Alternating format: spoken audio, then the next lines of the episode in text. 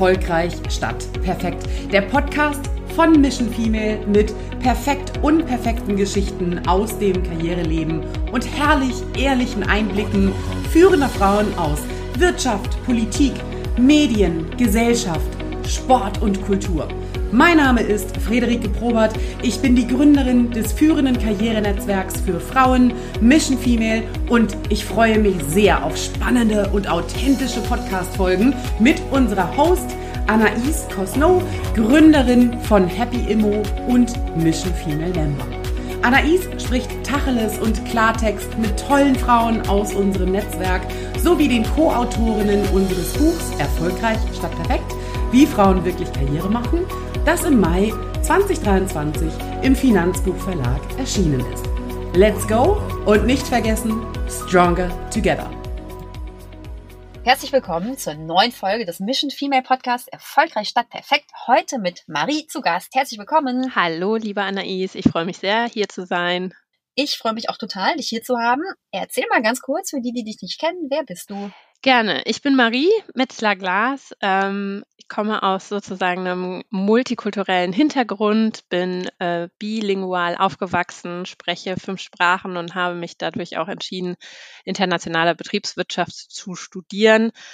Habe mittlerweile äh, ja 13 Jahre Erfahrung im Bereich HR in diversen Beratungsunternehmen gesammelt und bin aktuell Head of Recruiting und Employer Branding AGS bei einer internationalen agierenden Wirtschafts- und äh, Unternehmensberatung.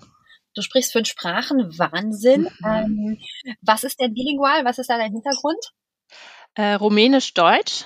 Meine Eltern kommen aus Rumänien. Schon vor über 45 Jahren sind sie sozusagen hier nach Deutschland gekommen und äh, ja, das äh, wurde mir sozusagen mit in die Wiege gelegt. Und auf Rumänien will ich auch unbedingt mal. Und äh, ich habe da auch total den Bezug zu hin, weil mich nämlich wirklich, also ich würde sagen, 50 Prozent der Leute oder 55 Prozent der Leute, die meinen Namen hören, denken, ich sei Rumänin.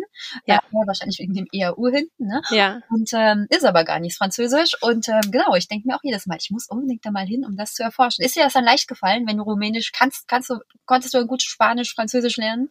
Absolut, ja. Also ehrlicherweise muss ich auch sagen, ich habe bei deinem Nachnamen auch kurz gedacht, hm, ist sie vielleicht eine Landsmännin? Ja, genau. ähm, dann habe ich deine Vita gelesen, aber tatsächlich haben wir viel gemeinsam, weil es ist auch eine romanische Sprache und dadurch fiel es mir sehr leicht, Französisch und Spanisch zu lernen. Habe auch meine beiden Auslandsaufenthalte in Paris und Alicante damals verbracht und habe da immer noch einen großen Bezug zu und versuche immer wieder dann auch dorthin zu fahren und vor allem die Sprachen auch zu sprechen, weil sonst verlernt man sie ja auch. Wahnsinn, ja, total schön. Hm, wo wohnst du jetzt?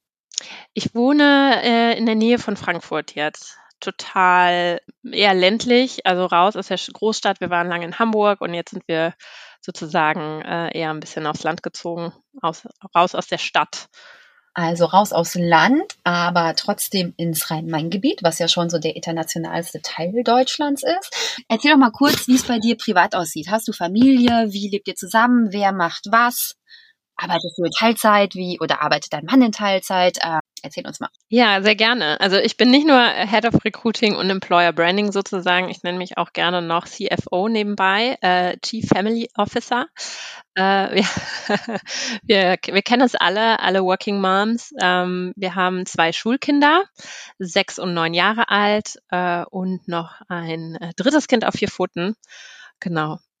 Er wird einem nicht langweilig. Da wird einem nicht langweilig, ne? Wie macht ihr das zu Hause? Wie teilt ihr euch die Arbeit auf?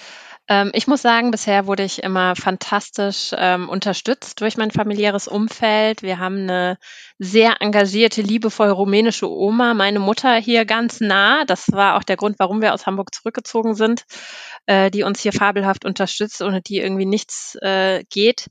Und ähm, mein Mann und ich, wir haben uns immer ganz, ähm, ganz stark unterstützt, indem wir gesagt haben, okay, wenn der eine unterwegs ist, ist, springt der andere ein und wir teilen uns das auf. Aktuell haben wir allerdings ähm, die gesonderte Situation, dass ich gesagt habe, jetzt habt ihr mir irgendwie zwei Jahre lang mega den Rücken freigehalten, dass ich meinen Job gewechselt habe. Jetzt gehe ich mal vier Monate in Elternzeit.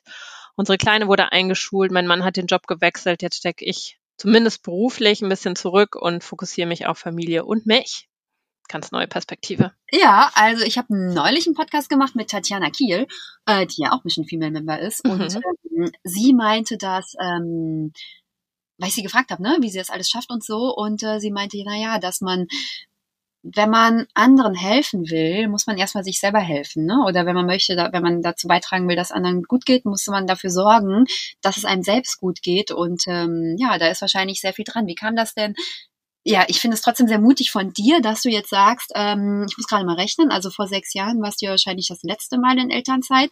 Mhm äh, bist du einfach nochmal in Elternzeit gegangen. Das hört sich nicht nach so einem perfekten Karriereweg an. Ähm, Gab es da Gegenwind? Ich glaube, der stärkste Wind, ähm, der einem da entgegenschlägt, ist man selber. Einfach für sich selber zu sagen, ich habe das jetzt hier neun Jahre durchgerockt mit Kind und oder Kindern und Karriere und Hund und Haus, das wir noch nebenbei saniert haben. Ähm, dann kann irgendwie äh, Corona mit Homeschooling und Homekindergartening, da passiert schon ziemlich viel. Wir haben tatsächlich auch noch mal drei Monate lang eine ukrainische Flüchtlingsfamilie bei uns aufgenommen, die bei uns komplett gewohnt haben. Das waren noch mal drei Personen on top im Haushalt. Ähm, das hat man immer alles gerne gemacht und solange man es gemacht hat, geht's auch immer. Aber irgendwann habe ich für mich gemerkt, ich muss jetzt mal auf mich selber achten, um für meine Familie auch so zu funktionieren, wie ich funktioniere. Und da war ich sozusagen der größte Kritiker meiner selbst, ja, weil man dann doch denkt, kann ich mir das jetzt rausnehmen? Aber als man dann den Entschluss gefasst hat, ich finde, es gehört Mut dazu, man muss aber auch auf sein Bauchgefühl verhören, dann ist es der absolut richtige Weg. Und dann ist die Karriere ja, sie ist nicht perfekt. Ich habe immer sehr darauf geachtet, dass es perfekt ist, dass ich immer jede Promotion mitnehme, bei jedem Jobwechsel mich irgendwie verbessere, dass es geradlinig ist, dass ich spätestens nach einem Jahr Elternzeit wieder in den Job komme, um nicht irgendwas zu verpassen. Aber letztendlich ist die Karriere für dein Umfeld, für deinen Partner um, und dich, wie du sie für dein Leben planst, das Wichtigste und nicht, ob sie perfekt ist und nach außen hin perfekt scheint. Und dafür gibt's natürlich auch Mission Female. Das ist unser, unser tolles Netzwerk, denn ähm, ich glaube, ohne, äh, wenn man es nicht schafft, sich auszutauschen, dann ähm, kommt man auch nicht auf so Ideen, oder? Das zu, das zu machen und sich zu trauen, ähm, äh, eben einfach zu sagen, ne, ich mache jetzt einfach nochmal vier Monate Elternzeit, e-, egal was ihr so denkt. Ja, absolut. Also ich kann immer raten, sich auszutauschen. Ähm, Mission Female hat mir schon ganz oft geholfen, weil es ein sehr vertrauensvolles Umfeld ist. Du hast äh, tolle Karrierefrauen aus ganz verschiedenen Industrien ähm, und die äh, haben auch schon das ein oder andere getan, wo man denkt so, ach, interessant, das hätte ich gar nicht vermutet. Ja, viele haben auch gesagt, ich habe auch schon mal eine Auszeit genommen. Vier Monate ist nix. Ich war acht Monate weg, ich war ein Jahr raus. Äh, und du denkst dann so, ach, guck mal, ich bin irgendwie gar kein Sonderfall, sondern eher hier so die Regel offensichtlich. Und ähm, das bestärkt einen dann doch in seiner Entscheidung. Total. Und du bist jetzt ja, ähm, du hast gesagt, du bist in der Beratung, du bist aber auch in der HR-Beratung unterwegs. Ähm, wie sieht das denn auf Unternehmensebene aus? Es gibt ja schon noch sehr viele Führungspositionen, die nicht so divers und nicht so fokussiert auf, ich will gar nicht sagen Teilzeit, aber auf ähm, auf andere ähm, Arbeitszeiten ne, fokussiert. Also Arbeitsmodelle. Mhm. Anders, ja. Ich war nämlich gerade in Disneyland Paris mit einer Burda-Kooperation und dort durfte ich die zwei Chefredakteurinnen der Freundin kennenlernen. Ja, und die beiden teilen sich die ähm, Chefredakteurin-Stelle, also die teilen sich nicht die, sie, sie, sie, sie führen die im Tandem aus. Beide arbeiten 100 Prozent, ja, aber sie machen diesen Job zusammen ja. und sagen einfach, das ist total egal, wann sie oder auch ihr Team ihre Sachen erledigen. Also wenn die um drei gehen bis um sechs, weil sie mit den Kindern dann irgendwie auf dem Spielplatz abhängen oder sowas und dann um acht Uhr abends weiterarbeiten oder sowas, dann ist es genau fein. Ja, Hauptsache die Ziele kommen irgendwie an oder werden erreicht. Und das fand ich total bewundernswert. Jetzt Frage an dich, wie, ähm, ja, wie sieht das denn aus hier bei uns? Sind das die einzigen, die das so leben? Gibt es noch andere Vorbilder?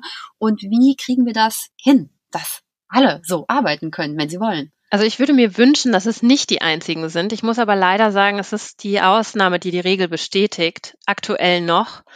Ähm, ich bin ja auch sehr daran interessiert, sozusagen als äh, Recruiting-Lead starke Frauen in Führungspositionen zu bringen. Ähm, zugegebenermaßen ist das in der Beratungswelt schwierig, einfach auch von dem, wie man dann arbeitet. Das kennen andere Branchen genauso, diese, diese Thematik.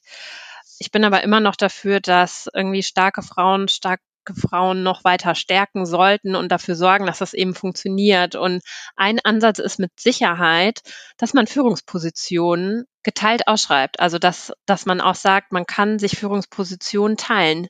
50-50. Weil seien wir mal ehrlich, alles, was man in Teilzeit macht, zwischen irgendwie äh, 60 und 80 Prozent, bleibt nie 60 bis 80 Prozent. Ähm, man arbeitet immer mehr. Und das ist das, was einen letztendlich irgendwie strugglen lässt. Und wenn man sagt, man teilt sich eine Führungsposition zu zweit. Ich hatte vor kurzem eine sehr, sehr spannende Bewerbung. Da haben sich auf eine ausgeschriebene Stelle, ähm, die wir so gar nicht angeboten hatten, ähm, zu teilen sozusagen. Das war eine ganz normale 100% Führungsrolle im Bereich Learning and Development. Haben sich tatsächlich zwei Frauen zusammen beworben. Wir hatten ein super interessantes Interview und ähm, ja, davon muss es unbedingt mehr geben. Krass.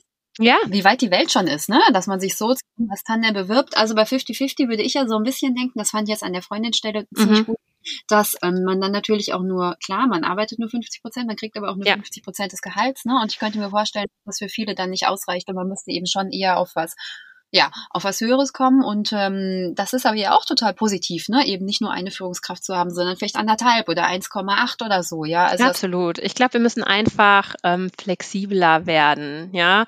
Dieses ganze Thema um New Work, neue Arbeitsmodelle, da wird immer viel geredet und dann heißt es ja, Homeoffice, das ist so viel mehr als nur Homeoffice. Das ist mehr Agilität, das ist mehr Flexibilität und das hat nicht nur was damit zu tun, ob ich zu Hause den Laptop benutzen kann oder ins Büro kommen muss.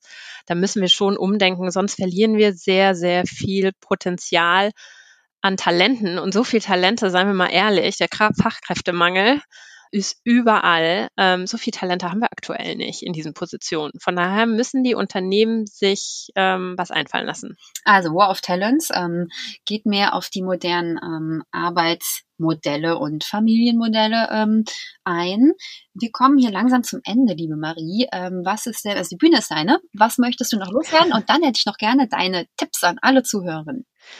Ah, was möchte ich loswerden? Vielleicht mit den Tipps zusammen. Also ähm, was mir extrem geholfen hat, ist wirklich mutig zu sein und auf mein Bauchgefühl zu hören und zu gucken, was für, für mich und mein, mein Setup passt. Es gibt nicht den einen perfekten Weg, sondern es muss der Weg sein, der sich für einen selbst irgendwie gut anfühlt. Und wenn sich mal ein Risiko oder eine Opportunität bietet, die dann einfach zu ergreifen, den Mut zu haben, sich gegebenenfalls nochmal auszutauschen und dann go for it. Ja, no risk, no fun. Und was ist, wenn es klappt? Dann ist es doch großartig.